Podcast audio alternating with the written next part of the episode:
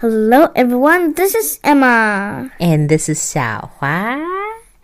Today we are going to read a story that has some science in it.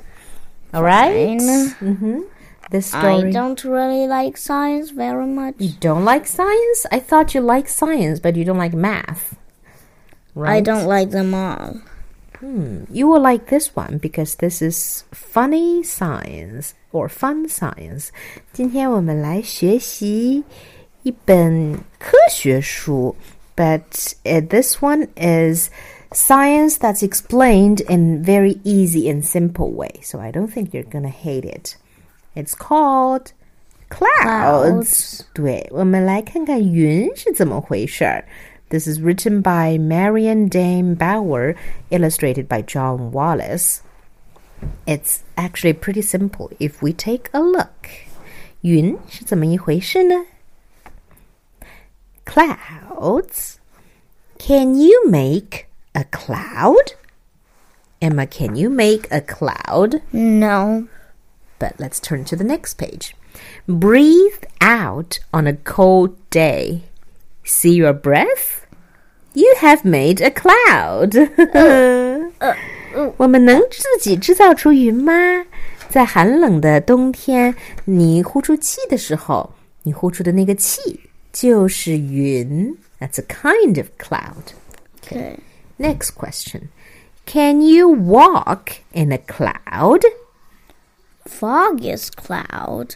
Stretched along the ground. Have you ever walked in fog? No. No? Well, being a Beijinger, you must have walked in fog. I walked in smog, not in fog. They're quite similar, as I'll explain. 你有没有在云里走过路呢？有没有在云中散步过呢？原来雾也是一种云，雾是一直升到地面上的云。你有没有在雾里走过路呢？ 如果在雾里走过路，那你也在云里走过路呢。There are three kinds of clouds，有三种云，都是哪三种呢？第一种叫做 cirrus。cirrus cirrus that means curl。第一种云叫做卷云。Curl clouds or cirrus are wisps high in the sky。 当在晴朗的一天，我们看到空中有一些淡淡的，好像舒展着的云朵的时候，那就是卷云。对，你看，看图上面写的，就是一丝一缕的那样的，好像被撕，好像撕扯开的棉花一样的云，那个就是 cirrus 或卷云。OK，还有什么呢？stratus，stratus that means layered or spread out。Fog is a layered cloud. 你猜 stratus 是什么意思？I have no idea. Stratus 是层云，层一层一层的云。对，嗯，我们看到的雾就是一种层云，知道吧？Oh.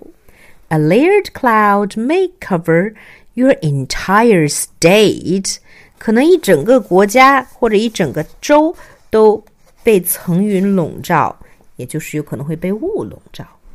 Layered clouds can be thick and gray.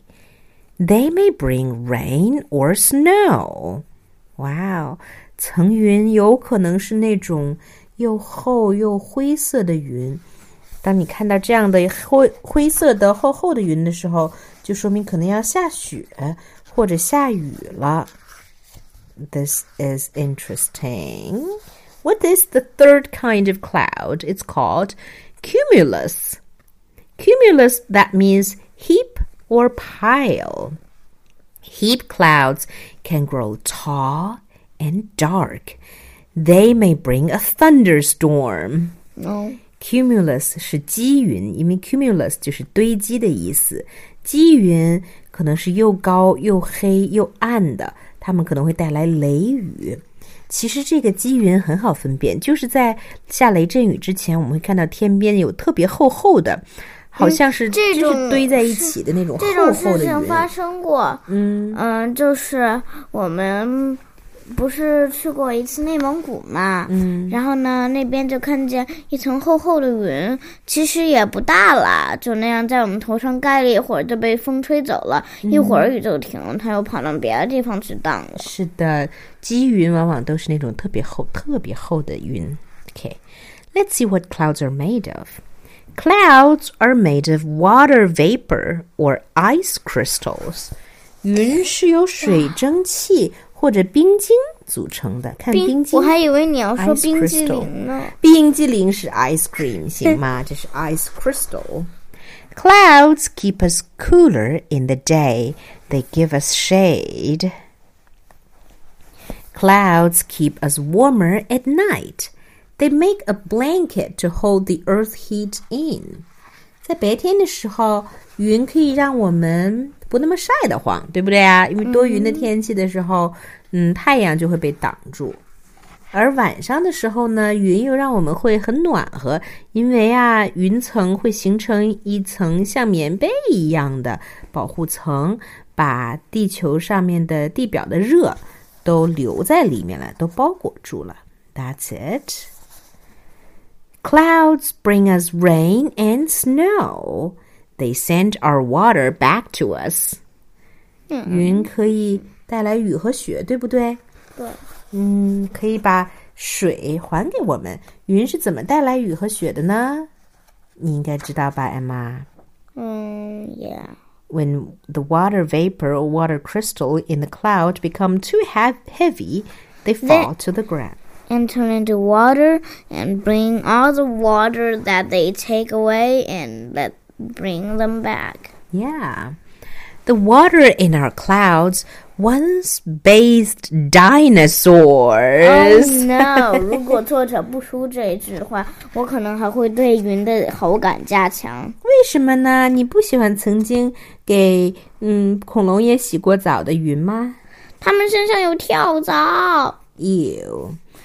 You do know that many other animals have fleas on their bodies too, not just dinosaurs. Yeah, but maybe the rain had might bath their poo poo. Yeah. Ew! Now it baths us! Now it bathes us. That means. Uh, Does that mean that we shower together, though? That means we showered together with the water that bathed poo poo. That doesn't mean we showered together. We showered at entirely different times and different ages. All right. Well, but maybe the water is still stinky and poopy. I highly doubt it. But that's all for today. Goodbye. Goodbye.